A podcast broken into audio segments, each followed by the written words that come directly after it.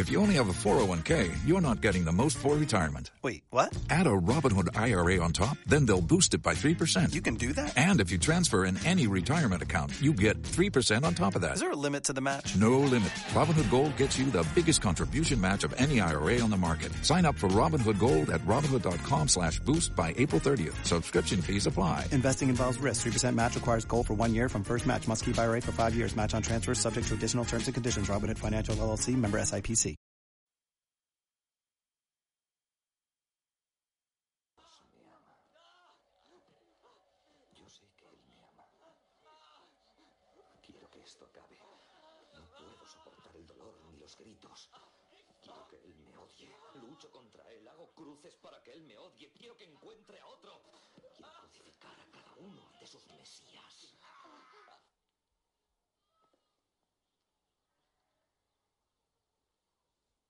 ¿Estás seguro de que es Dios? Que no es el diablo. No estoy seguro. No estoy seguro de nada. Si es el diablo, puede ser expulsado de tu cuerpo. Pero ¿y si es Dios? No se puede expulsar a Dios.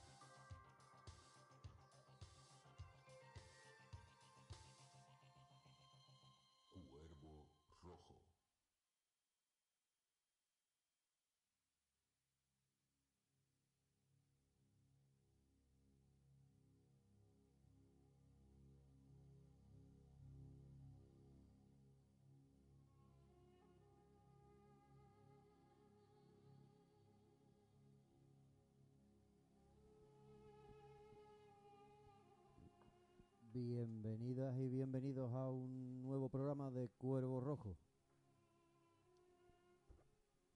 Hoy estamos en el César Enredadera de nuevo para hablar de la última tentación de Cristo.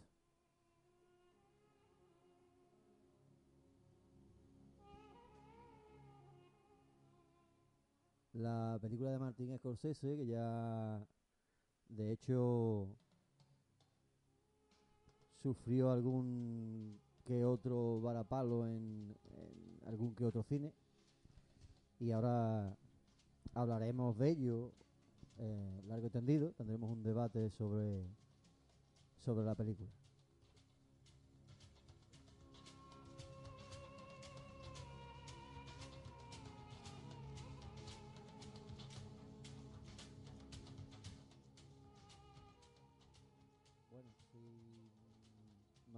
Vamos a, a presentar a los colaboradores que tenemos hoy en la nave. Hoy me acompaña Erasto Fulmen, ¿Qué pasa, camarada? Una vez más, aquí estamos. Carlos Dimare Muy buenas tardes, noches, días y todo. Muy, muy buenas a todos. también está con nosotros Tomás Hola a todos y todos y todas. Es un gran honor estar aquí esta noche. También está con nosotros Javi. Hola, buenas tardes. Y tenemos hoy público asistente. No sé si hoy participará un poquito en la película, porque la ha visto. Ahí está, como siempre, Dani. Bueno, pues... Nada, la última tentación de Cristo, ¿qué? ¿Qué, tal? Nos, enfrentamos a una película maldita en cine. Bueno, el cine. Maldita para, para, para algunos en un tiempo. En el 89, en su estreno, fue difícil llevarla a la pantalla. Pero bueno, ahora no, nos centraremos en ello. Vamos a, a, como siempre, a decir la, ficha técnica y artística, el reparto. ¿Quién, quién, quién, quiénes son los responsables de esta de esta maravillosa mm, película de la vida de Jesucristo con algún otro matiz filosófico incluso, podríamos decir. Pero bueno, vamos a, ello. Ella esto cuando quiera.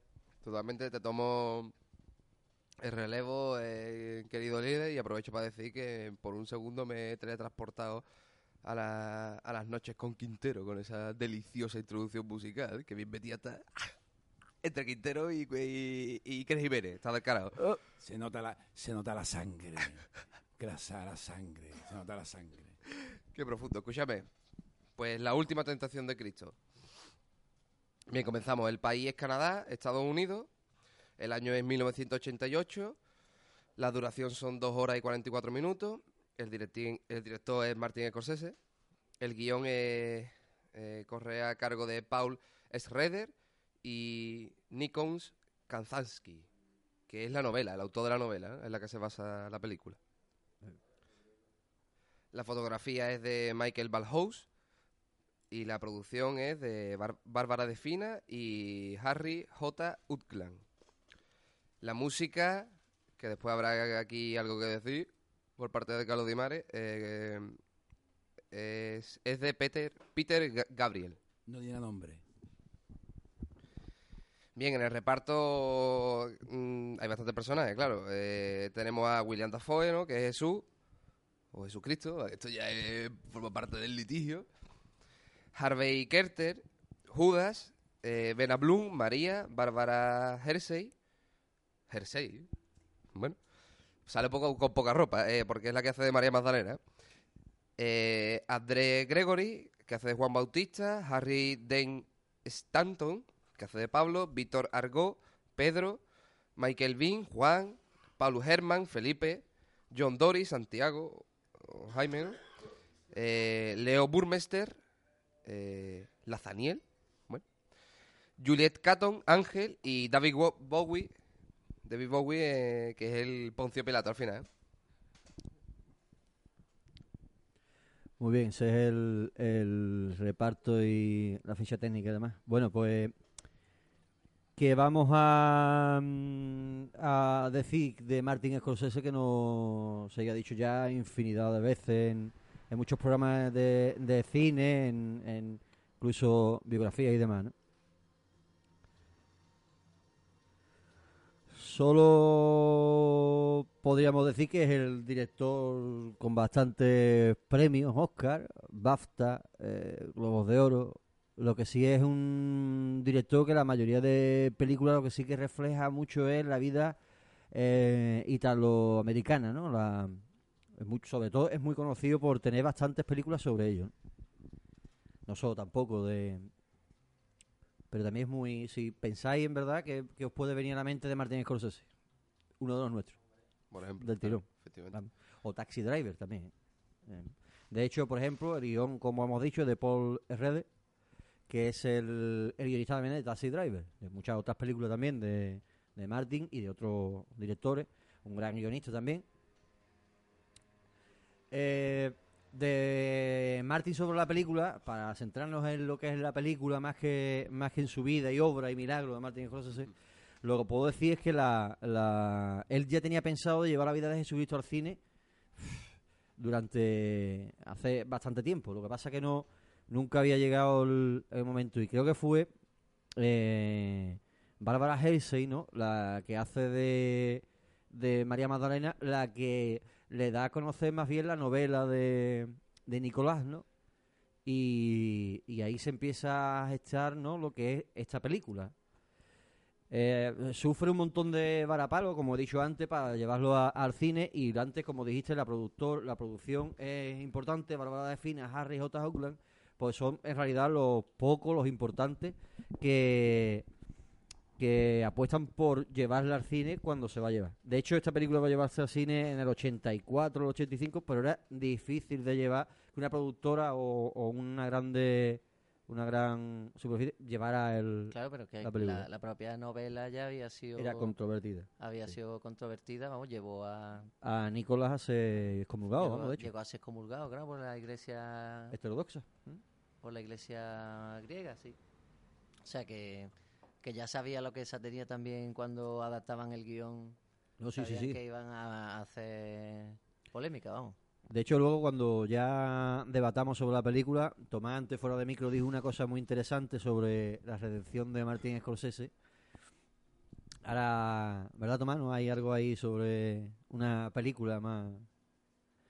Pero bueno, eso ya luego lo, lo matizaremos.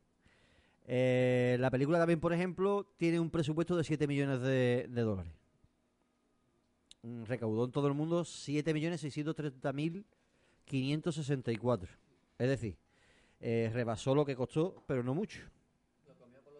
Exacto. Pero también Martín Scorsese tenía un presupuesto, o quería llevar así un, un presupuesto de que era 14 millones, o sea, era el doble. Pasa que hubo algo ahí como la hago en menos tiempo y demás, porque también era, yo me imagino que por el tema de la polémica, y redujeron los días de rodaje y todo, por, por la mitad incluso. Y ahí llegaban los 7 millones. Esto más bien es un empeño, pienso yo, un empeño de, de Martín Scorsese llevar este, esta historia al cine. Más bien. Bueno, la otra de las cosas buenas que tiene esta película, no, tendrá hay, hay muchas que después debatiremos, es la fotografía de Bauhaus, de Michael, que a mí hay momentos en lo que me parece un cuadro de estos típicos, ¿no? De Renacimiento, así muy colorido, con un Judas eh, eh, pelirrojo, pero los colores, las posiciones de la luz incluso, ¿no? Y me recuerda a mí mucho cuando incluso está hasta parado, eh, la imagen es, pa- es parada, un- y eh, también es importante. Y ahora luego hay que resaltar eh, a Peter Gabriel como como el precursor, el que hace la banda sonora. Eh, y bueno, Carlos, tú dinos algo de Peter Gabriel. el- Peter Gabriel. Nacido en Chatham, Surrey, un pueblecito de Reino Unido, el 13 de febrero de 1950.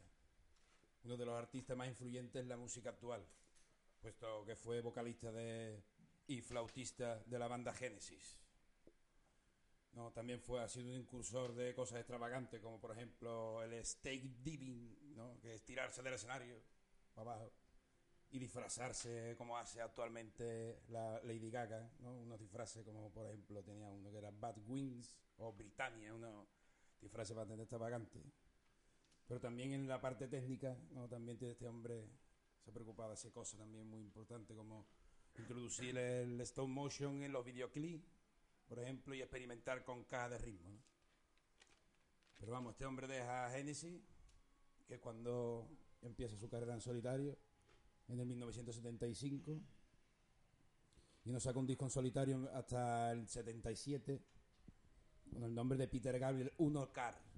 De ahí viene una serie, ¿no? De Peter Gabriel 2, no sé qué, no sé cuánto. Pero vamos, hasta el 85 no hace su primera banda sonora.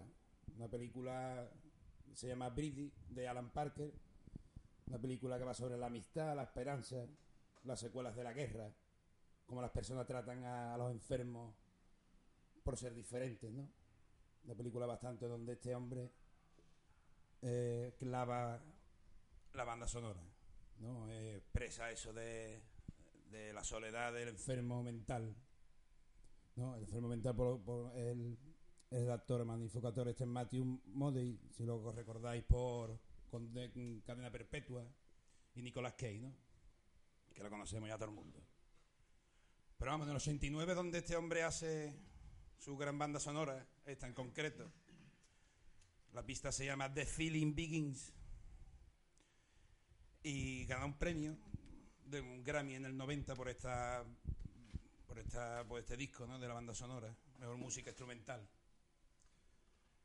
Y la verdad que el disco es un es una buena muestra de música étnica.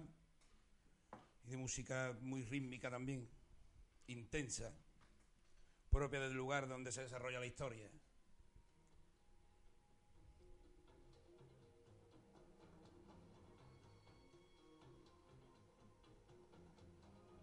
Donde un toque de rock también acompaña algunas pistas y, y también tiene algunas pistas un poquito ahí, ¿no?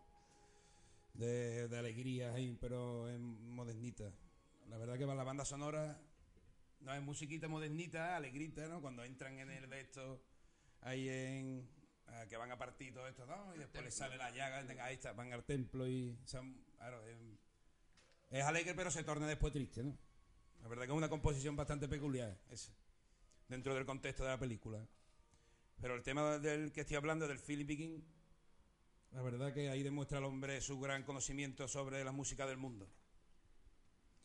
Puesto que es un promotor del festival español, un festival que se llama One Mat, que va sobre eso, ¿no? Que va, que va sobre música étnica, ar- artesanía.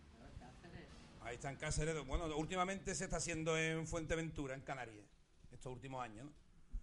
Pero después de haber dicho todo esto, todo esto de Peter, de Peter, aconsejo que no solo escuchéis los discos de, de Genesis, sino que también escuchéis su, su parte en solitario, puesto que tiene bastantes composiciones para orquesta y la verdad que es un gran músico.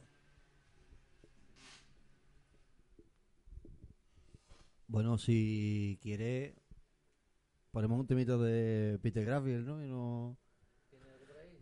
Sí, hombre, claro. Tenemos el tema que es difícil pronunciar porque es Slender, Slender Hammer o Slender Hammer o Hammer que el videoclip era con stop motion y mucho rollo de animación y demás. De hecho, yo cuando sale Kanye West, el rapero este, que es súper famoso sobre todo por el rollo de los videoclips. Cuando la primera vez que yo vi videoclip de él, dije, Guillo, este es Peter Gabriel Negro. Por el rollo del videoclip, era muy espectacular. Vamos a escuchar un temita de de Peter Gabriel, como he dicho, el Slender Hammer, y a ver qué, qué le parece a la audiencia este, este hombre.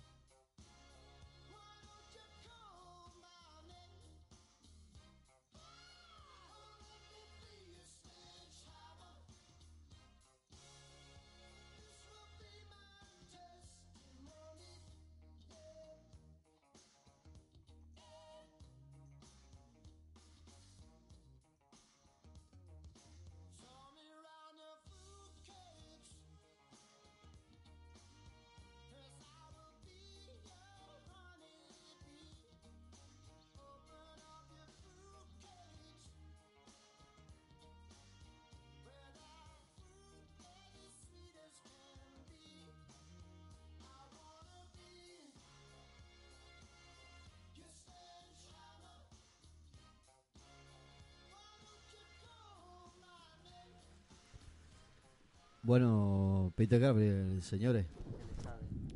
No hay Javi fuera de micro lo ha dicho muy bien. Es totalmente muy parecido, no se puede diferenciar Bueno, no, eh, sí la que- época, ¿eh? sí muy, que- muy parecida a la época de Phil Collins con... Yo es que Genesis no escuchaba anterior, ¿eh? Ujú. Hombre, Genesis uno de los grupos de pioneros de rock progresivo también, de finales de los 70. Pero que sí que la producción, quiero decir, la producción del, del grupo muchas veces pues es, es similar, ¿no? Entonces es difícil diferenciar una época de, de, de la otra, ¿no? Pero vamos, Genesis súper recomendable para cualquiera que le guste el rock progresivo y, Ah, sí, y sí, eso, sí. ¿no? Claro. Pero bueno, que claro, es ¿no? asequible al oído, no es un rock progresivo muy, muy matemático, muy complicado, es muy fresco. 68 en el primer disco. Entonces, fresco. claro, es- no, investigando, otra manera de rock también, no solo Pink Floyd y no otro. Sí, Sí. Y, de, y de producir, ¿no? Sobre todo una manera de, de producir la, la música después. Exactamente, y meter la electrónica y los, y los sintetizadores de una manera, mm, bueno, que era innovadora en esa época.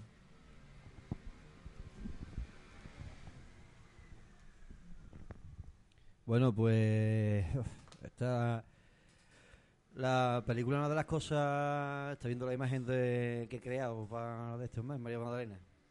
María Magdalena que esta película la encarna Bárbara Hershey y podría ser una de las polémicas de la película María Magdalena o su relación con Jesús. Eso es lo que yo me preguntaba en el en el tiempo de la polémica de la película. Yo, en verdad, era pequeño, no muy pequeño, pero se escuchaba mucho de fondo eso de que se estrenaba una película de la vida de Jesucristo por Martin Scorsese y había mucho lío de por medio. Y yo creía que una de las polémicas era el sexo con María Magdalena y demás.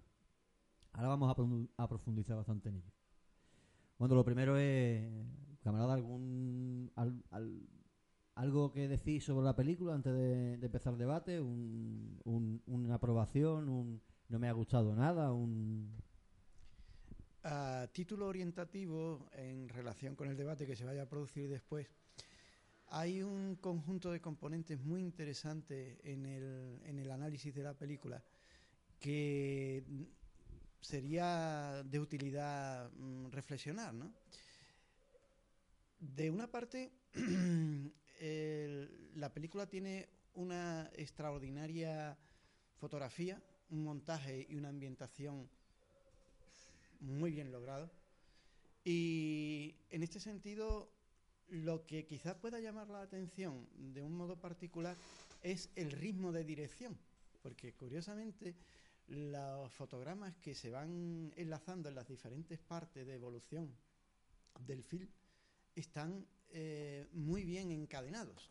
Eh, La destreza de la, de la dirección es bastante buena, eh, siempre y cuando se entienda bien la dirección, el sentido y el alcance de lo que se pretende comunicar, ¿no? O sea, el director tiene unos propósitos y en esos propósitos es en los que eh, se puede identificar bien esto. Por lo tanto, eh, esto es importante tenerlo presente porque seguramente a lo largo del debate volveremos sobre algunos elementos muy interesantes que mm, sería difícil de comprender sin tener presente lo, lo expresado. Bien, Pablo, ¿tú qué opinas de...? Porque antes, viendo la película, te he visto un par de como resoplidos extraños así, o algo... No sé, algo me ha parecido a mí. Sí, bueno, yo diría que me ha, yo es la primera vez que veo esta película y me ha impactado. Y diría abiertamente que este es el mayor reto de Cuervo Rojo. Someter a análisis crítico esta película que decía es de las más complejas, aparte es de las más largas, tiene un montón de partes, de escenas. Eh, que si me ha gustado, pues yo ya te digo, vamos, si es que me ha desbordado, no me va a gustar, es que se queda corto esa palabra. Eh, y el apartado técnico, por decir algo concreto, eh, musical, aunque la banda sonora es verdad que con los toques rock and roll a veces me ha un poco desencajado, ¿no? En el contexto este de la Jerusalén del siglo, pues la veo, me parece un poco raro, pero bueno, ahí está metido. Vamos, la actuación de los actores y la fotografía, pues genial, o sea. Y pues eso, ya entrando en el contenido de la película, pues ya iremos desmenuzándolo porque realmente así en, en tres palabras, en tres frases sería difícil eh, posicionarse con respecto a la película. Es grande, ¿no? Hostia. Sí, un concepto bastante gordo. Bueno, ¿tú, Carlos, qué? ¿Qué opinas sobre esta maravillosa película? A mí me parece genial la película, vamos. Genial, siempre me ha parecido genial. La verdad que la primera vez que la vi me la pusieron en el colegio de cura donde estudié. Y sí, claro, me lo puso eh, Juan Luis, de, de humanística. Yo daba humanística y este hombre ya nos, nos, nos ponía en películas de Juan Bosco. Y este hombre pues, nos ponía películas, por ejemplo, como esta, La última tentación de Cristo, eh, Días Modernos, eh, Espartaco, ¿no? Película bastante interesante. Y ahí... Homoerótica tela. Claro. Pues ahí la disfruté de una manera y luego ya con la esta, ¿no? el TSM y todas estas cosas un poquito más, pues apareció algunas veces, la he visto y claro, he comparado mi manera religiosa, ¿no? Entonces me enseñaba a Jesucristo de una manera y esto me hizo entender la de otra y al final tengo la mía propia. Pero mm, aparte de mi experiencia con Jesús, eh, la película, la verdad, a mí lo que más me gusta, aparte de como dice Tomás, el ritmo ¿no? de dirección, entonces, pero la fotografía me encanta. Me encanta cómo utiliza también los decorados, ¿no? Que parece que están y no están, ¿no? Por no... Pero la película es genial, vamos. Es una historia inventada sobre una historia inventada de una historia inventada. A ver, carajo. Fuera de micro tuvimos una charla antes, al empezar, que eso al, principio de la película sale el, el autor de la novela dice una, una frase escrita, ¿no? Y pre- mm, es sobre textos apócrifos, no, sí, eh, y al final pues es una como una mm, por llamarlo de alguna manera pa- paranoia mental de una persona creyente sobre la vida de Jesucristo, ¿no? Y es lo que él lleva a la novela, una porque a lo que le fascinaba era la dualidad de Jesucristo como lo tenemos nosotros, ese superhombre y el ser humano y esa tentación de la carne y el espíritu, ¿no? El- la elevación del espíritu, la tentación de la carne y le fascinaba mucho y por eso lleva la novela. Yo la novela no la he leído, pero por lo que tengo entendido, cosas que he leído por ahí, es que es un poquito más, más mm, cruda a la hora de relatar los acontecimientos que se ve en la película. La película eh, se podría decir que es fiel, según lo que yo también he leído, pero no es...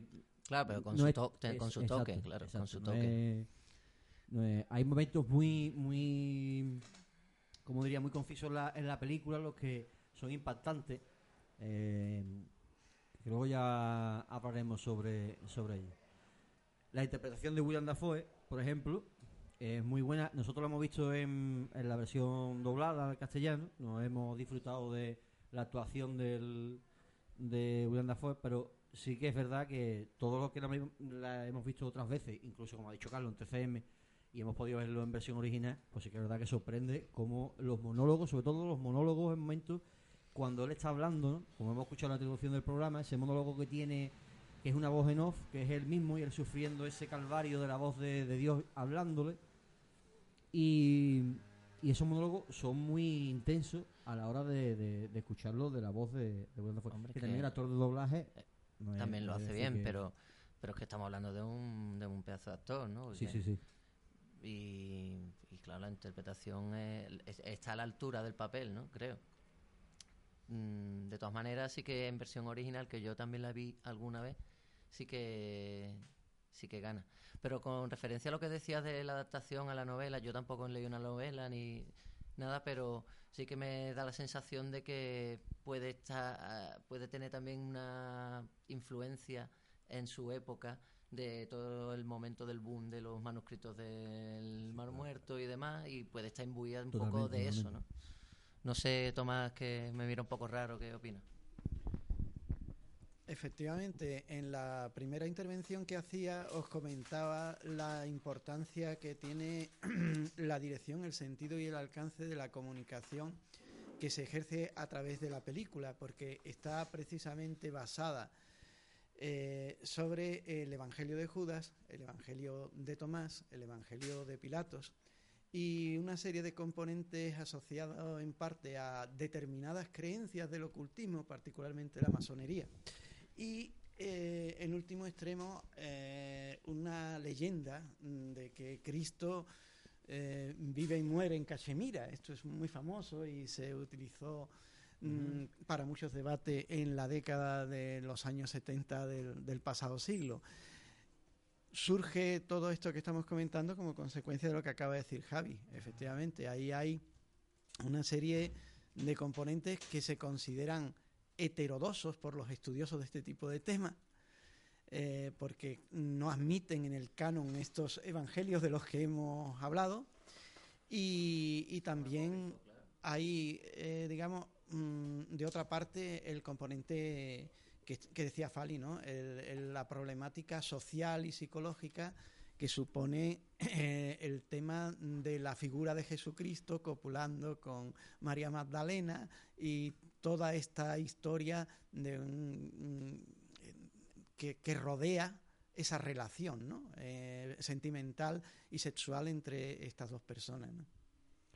Eso, eso es una de, la- de las cosas que yo. Pero si te fijas también la, la película, yo viéndola ahora con vosotros aquí y analizándolo más, un poquito más frío, sí que también el, el final, eh, el final y toda la parte de la. todo lo que es el transcurso de la película, de cómo él tiene que luchar con la voz y lidiar a la vez si es tentación o no es tentación, todo lo que está viendo, más luego hacerlo tan humano a la hora de hablar, expresarse a la gente cómo lo cómo toma su palabra al pie de la letra, como hemos visto en uno de los primeros sermones que da, ¿no? Y la gente va, matemos a los ricos y y ese, ese aspecto más humano que, tiene que tiene Jesús podía ser también más polémico a la hora de llevar la pantalla, ¿no? Cuando se surgió toda la polémica.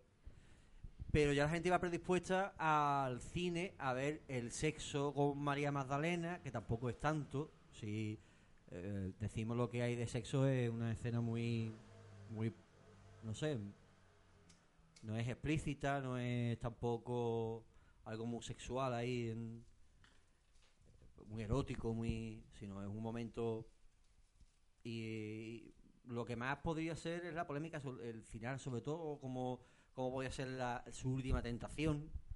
eh, y todo el transcurso de la película de verlo más humano, de verlo como tiene demasiadas tentaciones en todo el camino y como siempre intenta tentarlo en todo momento. Bastante también tenemos con la polémica que surgió en Francia. No sé si sabéis que en Francia hubo un movimiento, no sé si tú lo conocerás, Tomás, no, que ahora no recuerdo el nombre, pero fueron los que quemaron incluso hasta cine. en- mm, Efectivamente, por- efectivamente. por ello. Y no sé si fue por, por, por ver la película, me imagino que no, porque si la vieran a lo mejor salían un poquito consternados con imágenes y demás, pero tampoco se aleja mucho de la Biblia, de lo que vemos en la Biblia, porque al final muere Jesús.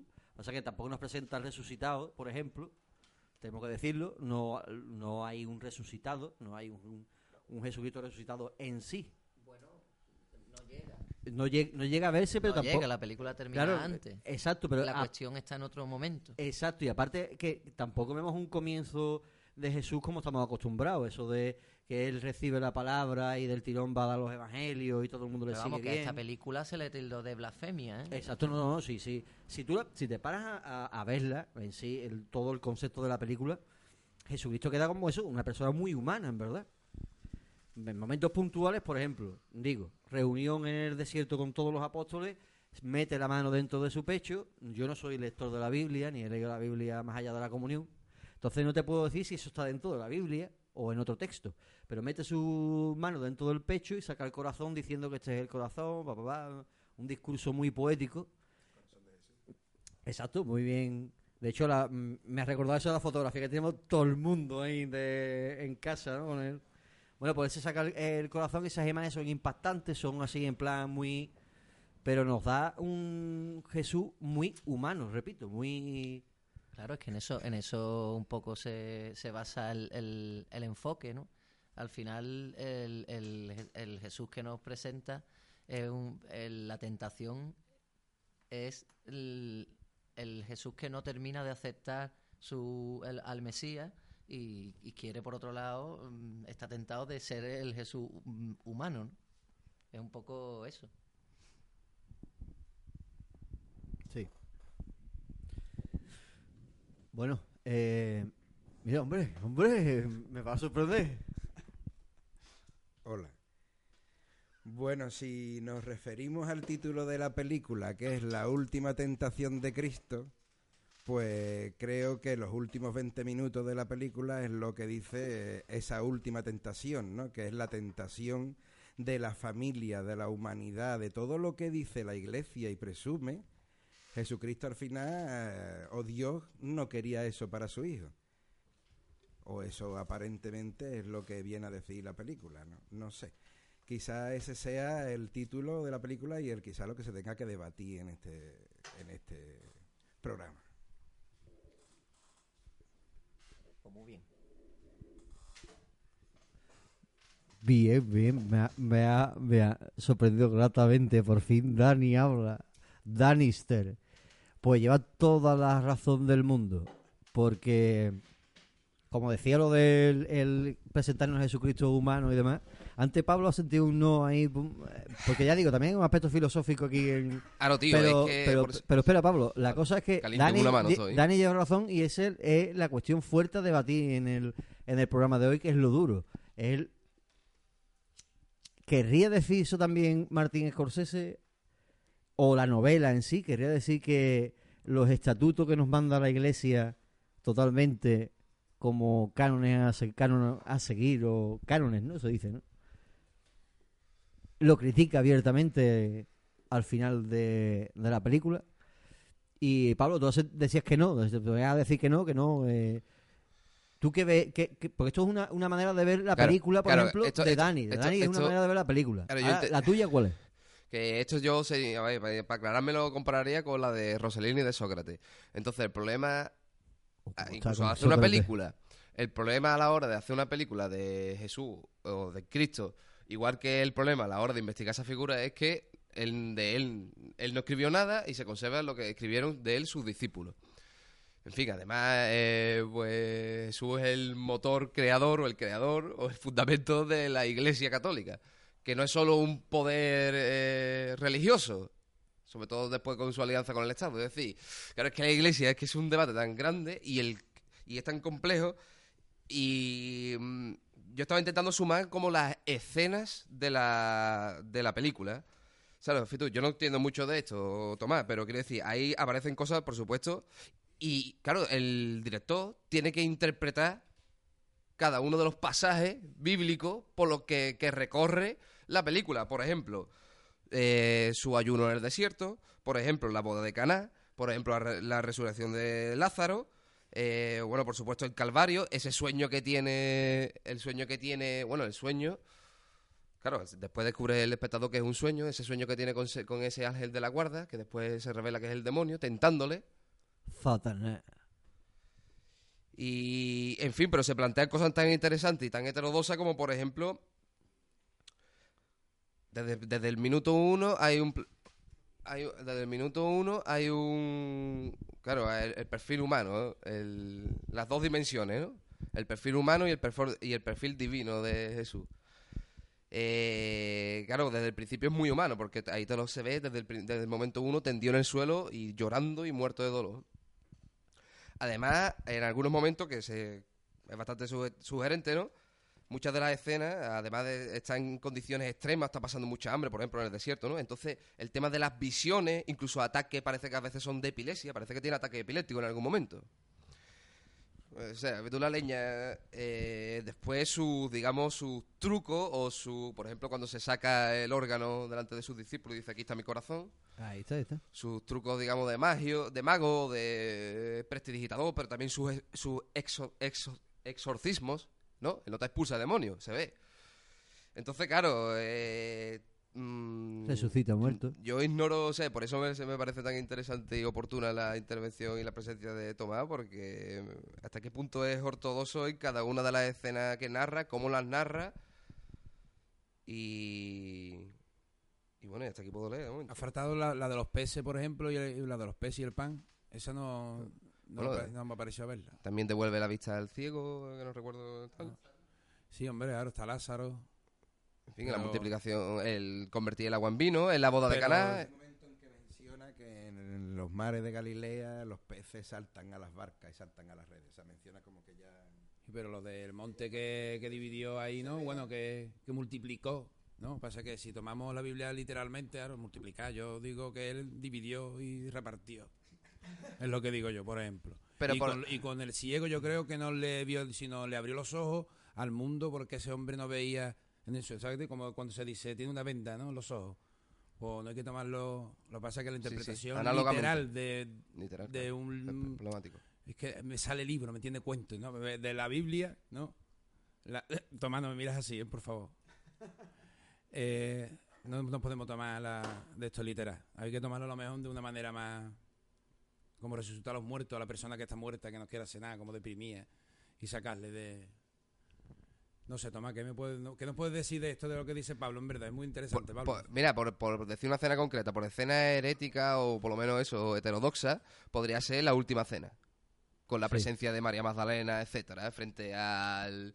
Esto del libro de catequesis, ¿o ¿no? Sí, sí, sí. frente a la ortodoxa visión de esa última cena con sus discípulos, incluyendo a Judas, que- que también sale, Ajá. compartiendo el pan, etcétera. Pues. a Este tipo de cosas me refiero.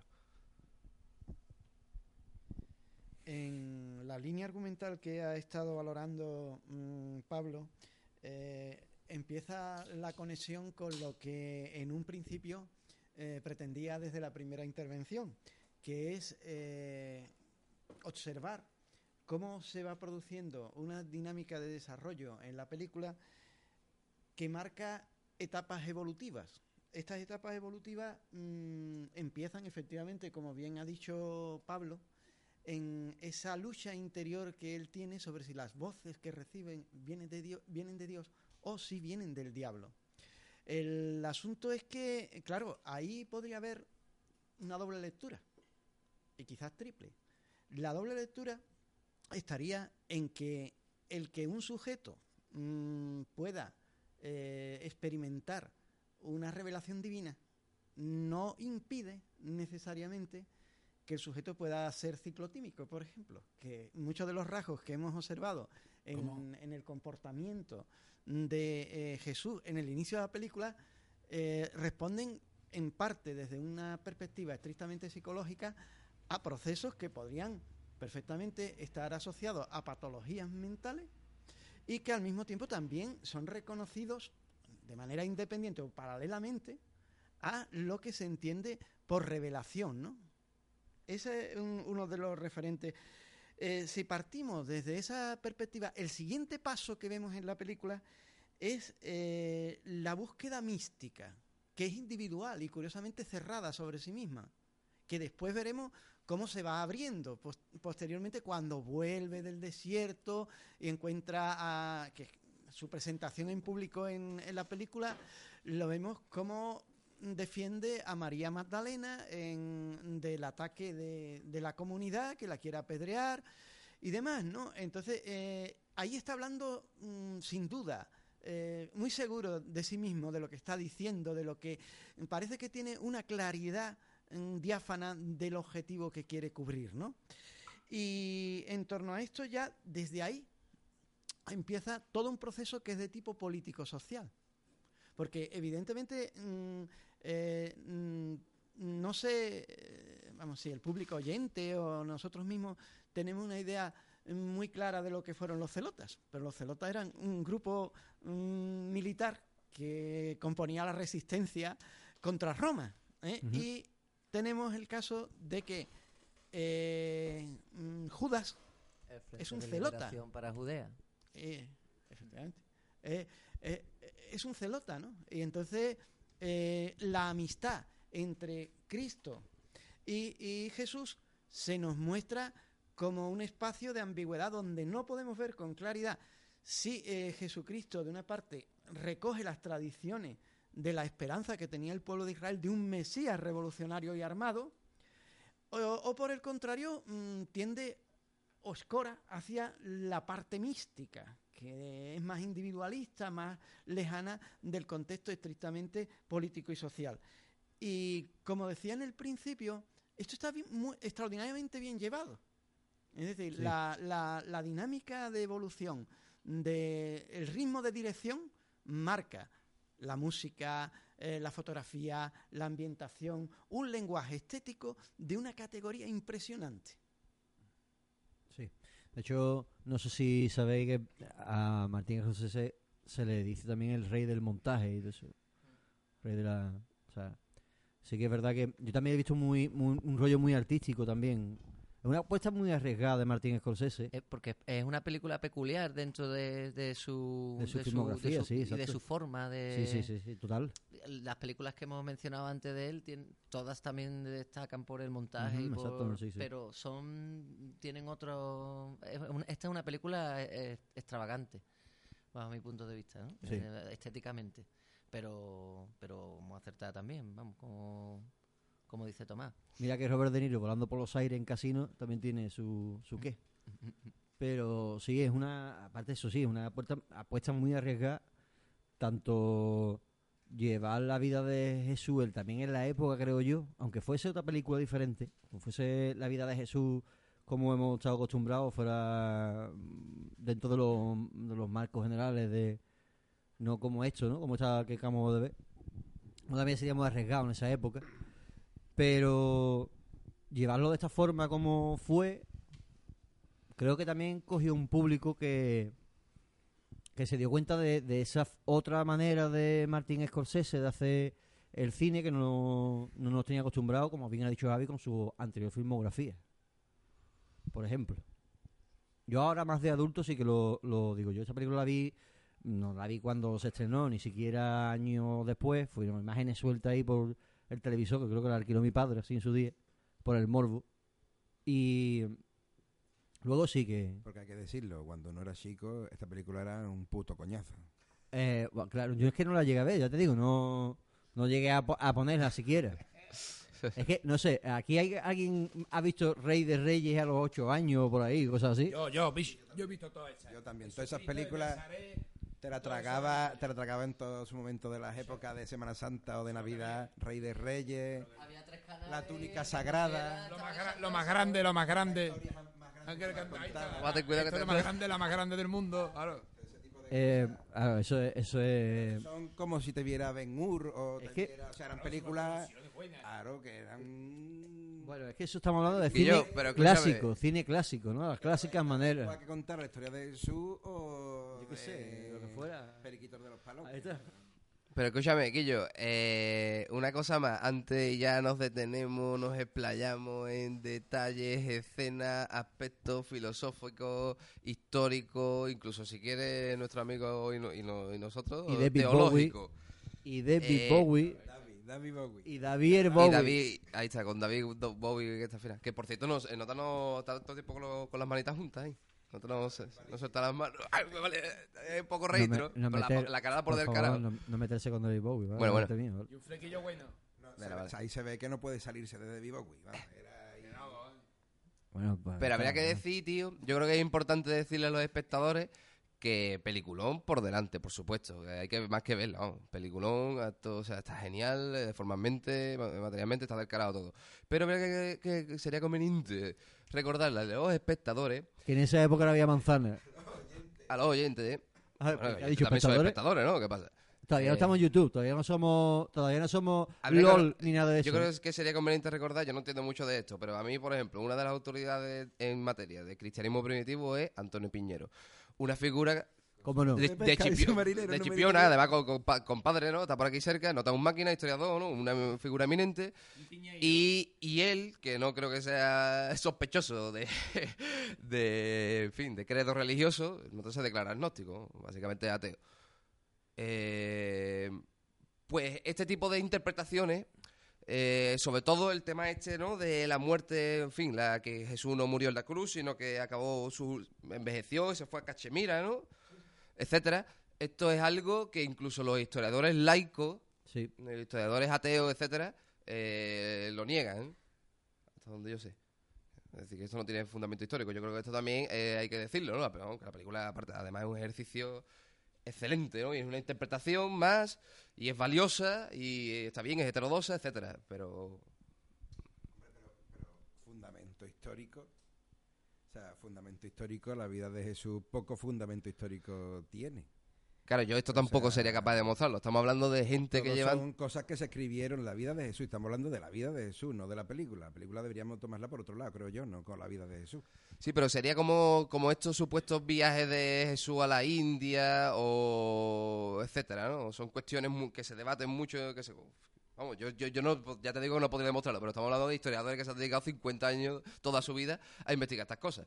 Y que, en fin, intenta llegar a la exactitud matemática en la medida en lo que esto es posible en las ciencias Sí, históricas. pero gente que vivió mucho tiempo después de Jesucristo. O sea, no poco, creo que uno Di- historiador que vivió en la época de Jesucristo fue el único que Por eso digo- dató de un eh, en- que fue juzgado Sí, ante sí, sí. Sí, no sí, sé sí. quién, no sé Sí, qué, sí, un tal seguro. Jacob o Jesuá, no sé qué. Que, Seguro, seguro, no ni siquiera. Esa Sí. es la única que yo sepa, ¿eh? no sé si hay alguna otra datación del momento histórico de Jesucristo en el que se date de que Jesucristo fue un personaje real. Sí. Ya hay- Seguro que hay. Bueno, en fin, yo le, to- le dejo la palabra ya, Tomás. Tomás, Hasta- ilu- ilumínanos un poco de alguna manera. Primero me ilumináis vosotros a mí porque desde luego no tengo muchas luces. Menos luce con dupe. en todo caso, eh, en, en torno a lo que se ha comentado sobre el fundamento histórico, es verdad que no hay un- una solvencia mm, genuina o profunda sobre la historicidad de Jesús. Lo que sí ocurre es que evidentemente hay algunos detalles que son importantes en este sentido. Y sabemos que durante muchos, muchos, muchos, muchos siglos la historia se ha dividido en antes y después de Cristo. Luego, es una figura señera de una dimensión extraordinaria, haya existido o no haya existido, se pueda o no demostrar históricamente. Eso por supuesto, de hecho, perdona Tomás, hay un momento en el que lo dice en la película, ¿no? El Saúl o Pablo o como se quiera llamar, que dice, da igual lo que tú digas o lo que tú hayas vivido, ya lo que tenemos es lo que estamos y es tu palabra o lo que nos ha quedado, que es lo que nos inventamos y es lo que nos viene bien. No, no, no. Pero permíteme tomar esta, eh, gol- este golpe que es caricia. Pero Tomás, eh, eh, flaco favor le haces caricia. a tu, creo yo, ¿eh?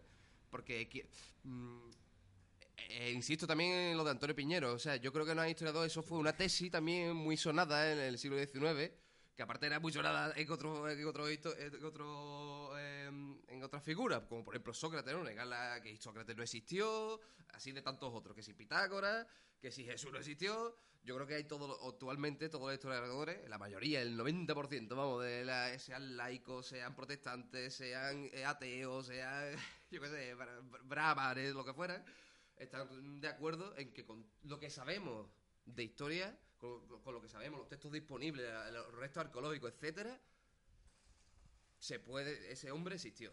Independientemente de eh, su, su conciencia como mesía, profética, etcétera. ¿Tú existió. crees?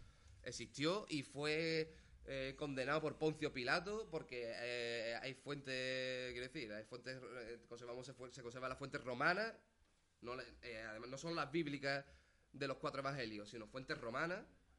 Y, en fin, de, de su muerte para atrás, lo difícil es reconstruir su historia, su vida. Hasta donde argumentás estamos en parte de acuerdo. Lo que pasa es que la complejidad del asunto al que se somete a consideración tiene muchos perfiles y muchos matices, ¿no? Eh, precisamente en el camino de Séforis, cuando, cuando Jesucristo podía tener unos 12 años, los romanos siembran toda la vía de gente crucificada. Esta es gente que se ha levantado eh, mm, bajo mm, un señor que se llama Judas y que eh, pretende, de alguna manera, una rebelión contra Roma. Fracasa y acaban en esa, en esa situación. Esto es importante considerarlo porque antes, durante y después del tiempo que se reconoce como vida de Jesucristo, hay mucha gente que se proclama Mesías.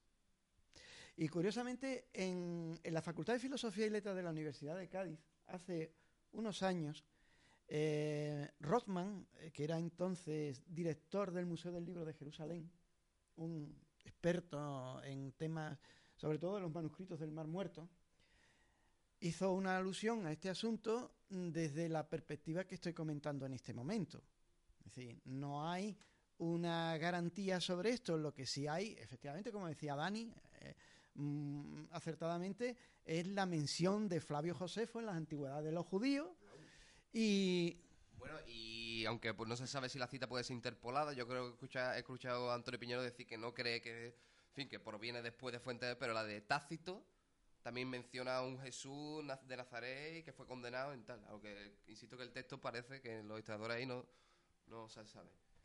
Pero, bueno, que yo lo que quería, lo que quería decir coetáneo, entonces es lo coetáneo con. Jesús, solo Fabio, Flavio Josefo. Flavio y todos sabemos que los romanos eran de datarlo todo y de tener datos de todas las cosas que eran sucedían de un poco Sí, más sí. extravagante dentro de su reino. Claro, el argumento eran que, 40 millones de personas. El argumento que utiliza la historia es 40. dice, bueno, ¿por qué no se conoce a este personaje hasta el final de su vida? Coño, porque es que hasta el final de su vida no fue notorio, no fue un incordio, no fue, etcétera, su mensaje no llegó a la suficiente gente, etcétera, etcétera, etcétera.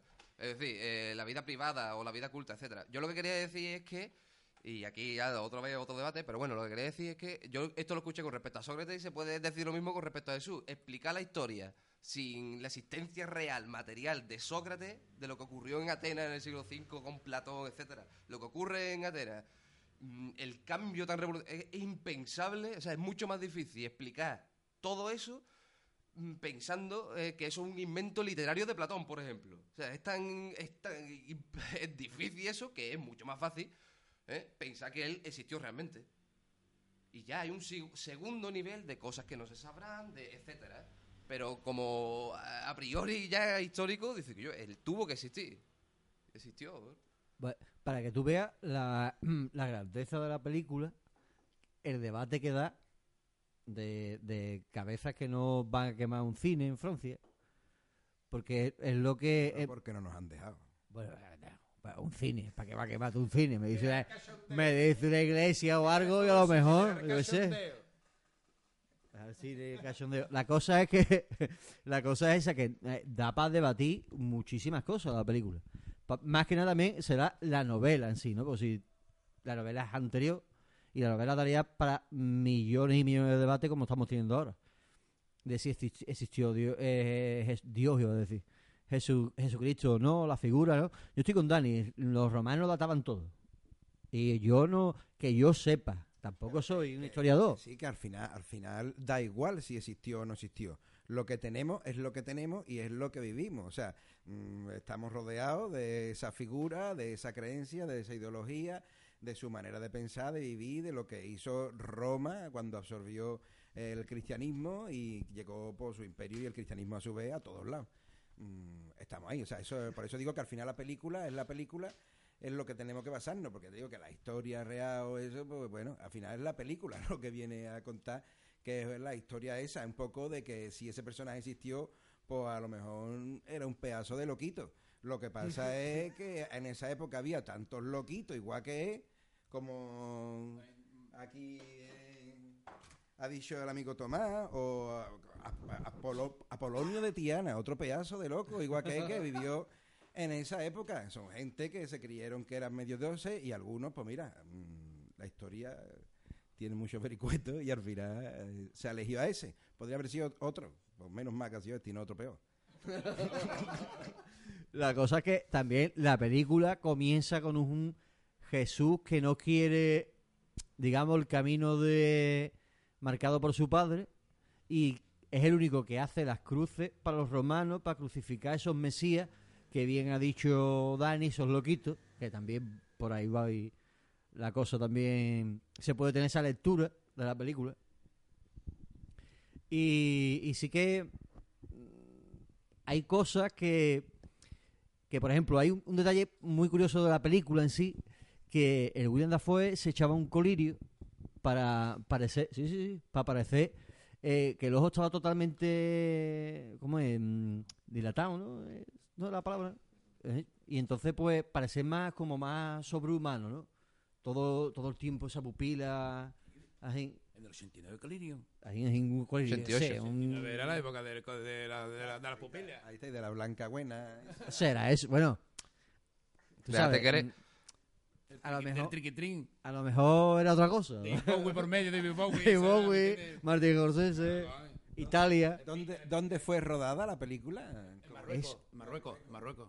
Bueno, hay un- un par de cosas muy curiosas también. La cosa esa que hay aspectos como también lo del corazón, eso de momentos mágicos de la película, eso de, de los destellos, de los ojos totalmente abiertos, de parecer superhumano, ¿no? Pero a la vez también podía ser una locura del tío y un viaje de, droga total de porque no solo la droga en sí como digamos de ingerir algo o tomar algo sino el ayuno en sí con un eh, eh, No, y todos sabemos que sin tomar droga hay personas que están mal de la cabeza, que podía tener algún problema psicológico de algún tipo que en esa época no estaba datado ni nada. Y esa persona pues, tenía ahí una ensoñación de algo que... El rollo es...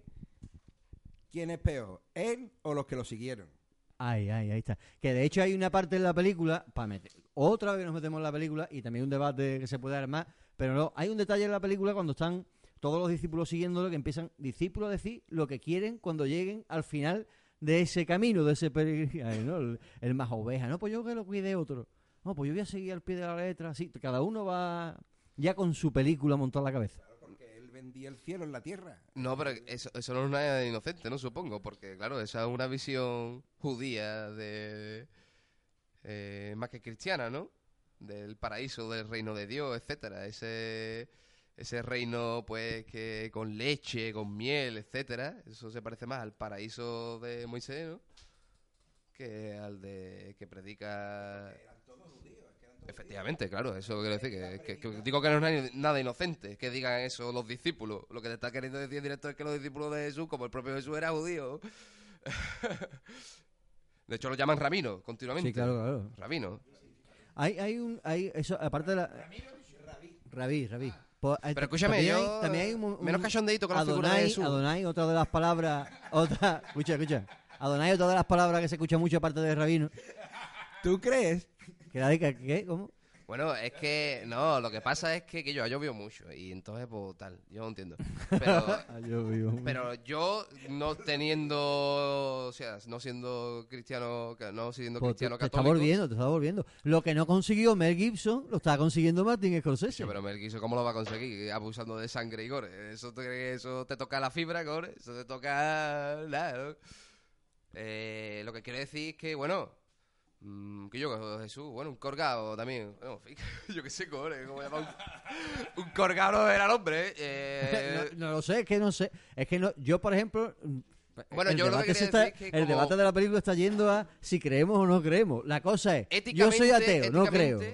éticamente- la concepción, la figura que tenemos de hombre en oc- occidental, es decir, es que la figura de Jesús, la- para contribuir para la construcción de la moral de Occidente, de Europa, etcétera, eso, bueno, de Occidente, eso es importantísimo. Es como Sócrates, es como Platón. Independientemente de su, en fin, su eh, escatología y de que esa escatología fuera cierta, etcétera. Ya como siempre pregunté, como figura, que es el humanismo, ¿no? El humanismo, eh, o, o- o si quiere, una visión humanista del cristianismo o de la figura de Cristo, ¿no? Como un maestro de moral, etcétera. Eh, Y, y que autores, insisto, y nada sospechosos de cristianos ni de católicos, en ese sentido, admiraban la figura de Sócrates, eh, de, de Jesús, tanto como la de Sócrates o la de Diógenes. Es decir, Espinoza, para Espinoza, por ejemplo, eh, Jesús era un paradigma. Para Espinoza, por ejemplo, Jesús era un paradigma eh, moral a la altura de muy poco, a la altura de Sócrates, etcétera. Son figuras de una mm, de una virtud, ¿eh? por utilizar otro término ético, de una virtud pues yo, impepinable, increíble. ¿eh? Además de un ingenio el nota para responder dialécticamente, en fin, por lo que sabemos, los que pudieran ser eh, históricamente ciertas, digamos, eh, igual que de Sócrates cuando interviene con sofistas o en su apología que se conserva, ¿no? Y que más o menos históricamente se sabe que fue así, pues eso, ahí tienes tú el documento del nota lo que le respondió a los jueces. Igual que Jesús respondiéndole al centurión romano, etcétera, o en el templo. Entonces es interesante, ¿eh? También, hay que decir que a veces que eso, esas cosas que decían era un poco de, de charlatán de feria. O sea, De vendedor seguro. Claro, totalmente. Vamos, hay cosas que, porque el- yo no sé hasta qué punto en esa época los romanos no daban las guantas con la mano abierta, no lo sé, pero con una contestación de esa que hacían los notas, no porque yo, porque tú, porque no es que si flash, ¿sabes? No, no sé hasta qué punto, yo no Flash sé. Gordon. Claro, un flash Gordon ahí rápido y veloz. Al final, Mm, quizás ahí lo hemos tenido, a lo mejor la gente se aguantó y dijo al final, pues sí, pues mira, por lo que te vamos a hacer, chaval. Y le dieron para el pelo, ¿no? pero Pero él nos ha enseñado aquí en esta película que Dios dio hermano, pero no primo. ¿Entiendes? El final es así. Es decir, mi hermano, pero no primo. Yo me voy para allá, me quedo con mi vida de ole y después ya muero, tranquilo, tonsilocao. Al final fue una tentación que rechazó. Al final. Hasta que estuvo viejo ya, que se va a morir. Bueno, pero la. la- la- no, no, porque no era tonto, no era tonto.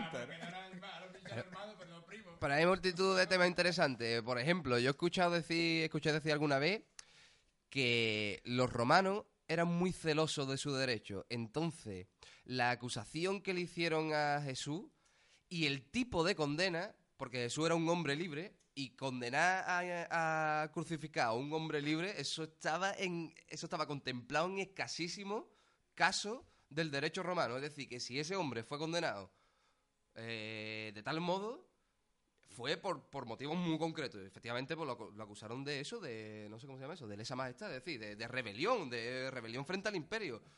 Por eso digo que, bueno, al final, un revolucionario, en muchos sentidos. El morir crucificado creo que era de cierto tipo de, de muerte específica, no era cualquiera. La cosa es que estamos volviendo de la nave de la ficción y el a la nave del misterio. Y que el Jiménez ahora mismo tiene que estar ahí haciéndose. Exacto. Bueno, pues. O no. la, cosa, la, la cosa es que la película, y como digo, la novela que es anterior, da para infinito de debate, como estamos teniendo. Es una. La verdad es que la película, el cine que lo que tiene que hacer, entretener y aparte también sorprender o hacerte pensar, sobre todo tener dinamismo en, muchos aspectos, detenerte algunas veces o todo incluso, ¿no? Y esta película, pues, si tú la ves y, y al final lo que termina es pensando en qué has visto, qué te interesa, te, y tiene estos debates que son muy interesantes. Ahora, volviendo dentro del concepto de la película, para que no se nos alargue demasiado ya el programa, pues estamos viéndolo muy bien, un concepto muy interesante. Eh, la fotografía, como hemos dicho antes, es importante, creo yo, en muchos aspectos también en la, en la película, sobre todo las oscuridades en muchos momentos, y eso mm, también, como dije, que parece en cuadros, y hay otro parón, sí, la imagen totalmente quieta de Jesús con la corona de espina, ¿no? que hemos visto una imagen antes cuando estábamos ahí en el, en el audio ahí, Carlos, que le he señalado la imagen que tenía puesta. Y también parecía otro cuadro, ¿no? No sé de qué autor, pero me recordaba un cuadro incluso. El Michael Ballhaus es... Es que, es que esa es una de las preguntas que yo me. Eh, si no supiéramos nada sobre la vida de Jesucristo o no hubiéramos visto esas películas que hemos visto tantas veces como La túnica sagrada o esta película sí porque sí se entendería, o sea, la tendría tanto tanto trasfondo como tiene. Mm, no sé, no sé si me explico bien eh, la, la pregunta.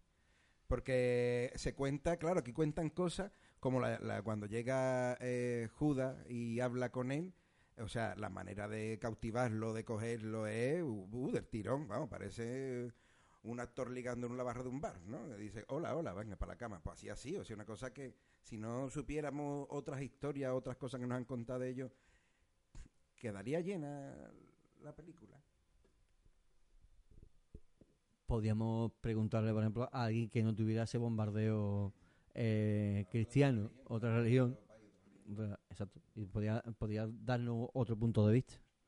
No recuerdo yo si algún otro grupo religioso que no fuera católico, islam o los judíos incluso, ¿no?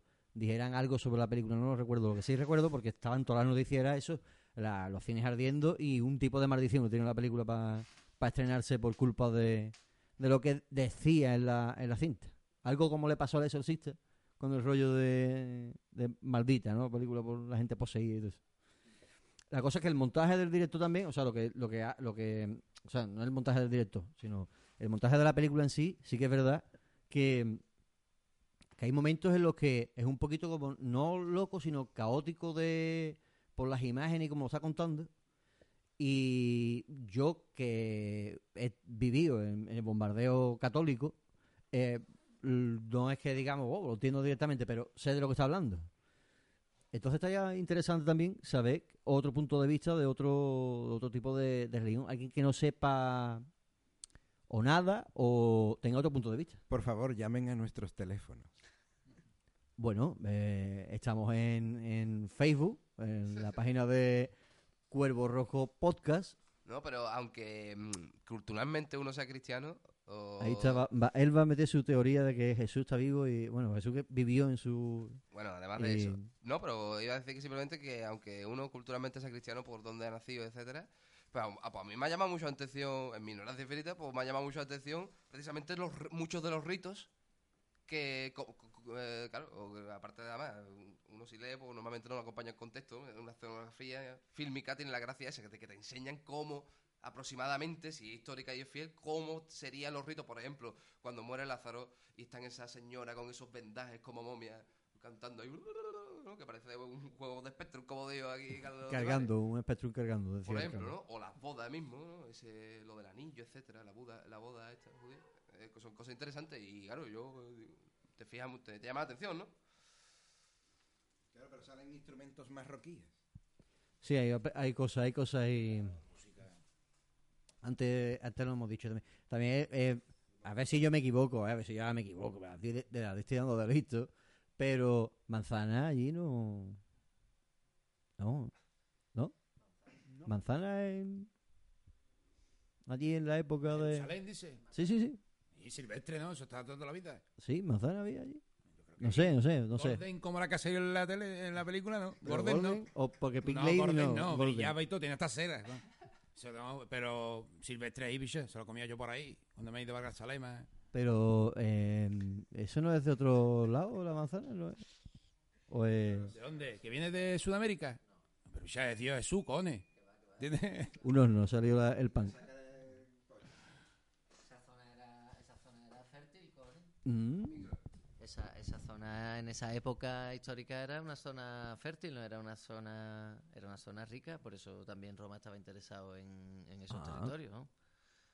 Y, y tradicionalmente, además, la agricultura, las primeras culturas agrícolas y tal, vienen de toda esa zona del creciente fértil y de toda esa zona, o sea que... mm, lo que pasa que hoy día, pues, es otro paisaje, pero... Bueno, pues aparte de los instrumentos, que puede ser algo también de la época. Bueno, son marroquíes, ¿no? Los que aparecen, ¿no? Las castañuelas marroquíes y... Eh... Ahí está, son- Bien, bien, bien. Son de... Son berebés, son instrumentos berebés. ¿Verdad? También, bueno... Hay que dejarlo ahí, me cago en- Bueno, sí. la No es como el música director de, no es como el director de la bruja, ¿no? Que quería dejarlo todo ahí atado, bien atado en el siglo que estaba metido. Bueno, eh, vamos a ir ya terminando y recogiendo lo- los bártulos de Jerusalén y nos vamos ya a otro lado para el próximo programa. Eh, la película de de 10 de 10 en, en mu- de 10 en muchos aspectos y sobre todo por lo que a mí, a mi entender, ¿eh? No, mi opinión, es cómo se ha salido el registro eh, Scorsese desde que estamos hasta la época. No, esto no, no tiene mafia. Aunque Carlos dijo que a lo mejor parecía James Bond al final de la película, el coche de James Bond. Bueno, em, muy bien de 10, como digo, eh, me parece muy interesante y da mm, para muchos debates. Eh, vayamos despidiendo, caballero. Pues nada, de aquí se despide Rasta Fulmen, todo gordito. Hasta siempre. Pues eh, buenas noches, gracias por vuestra gentileza, amabilidad, tiempo y atención como siempre. Ha sido un gran honor el estar aquí con, con los compañeros de, de tertulia y con todos y todas nuestros oyentes. Eh, Bueno, pues nada, buenas noches y, un placer como siempre estar aquí con el equipo de Cuervo Rojo en la enredadera y, y nada, hasta el próximo, que, que se tercie. Bueno, yo decir también que ha sido toda una grata experiencia estar con todos vosotros esta primera vez y quizá alguna vez se repita. O sea que buenos días, buenas tardes y buenas noches según nos estéis escuchando. Nada, yo espero el apocalipsis. Es lo que espero yo de todo esto. Después que Valleca. Lizzy en Valleca. No. Mira que ya tenemos la Otro pizza. pan. Ya tenemos la pizza, ¿me entiendes? No, eh, totalmente recomendable la película, vamos. Que de la época 89 y eso ahí, ¿no? El contexto y eso es, como dice aquí la gente, pero totalmente recomendable para personas de 15 años para arriba. Y, y eso, un- y me despido con un beso para todos y que nos escuchéis por la mañana, por la tarde, a todas horas, cariño. Un beso como el de Extron. Ahí está, un beso como el de Extra. Otro pan, otro pan. Ahí, mágicos besos para todos. Bueno, pues yo me despido también. Soy Fauli, guardián del laberinto, y nos vemos próximamente. Eh, nos vamos a despedir con un tema de Metallica. eh, until Muy propio para el momento. Exacto.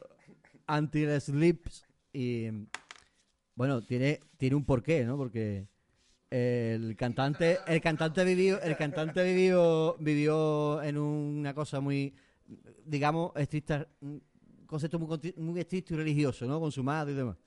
Y esta es religioso. no? ¿Y quién no? Pero él más, más, el, pro- el pobre. Y que a mí me gusta Metallica, coño, eh, es lo que hay.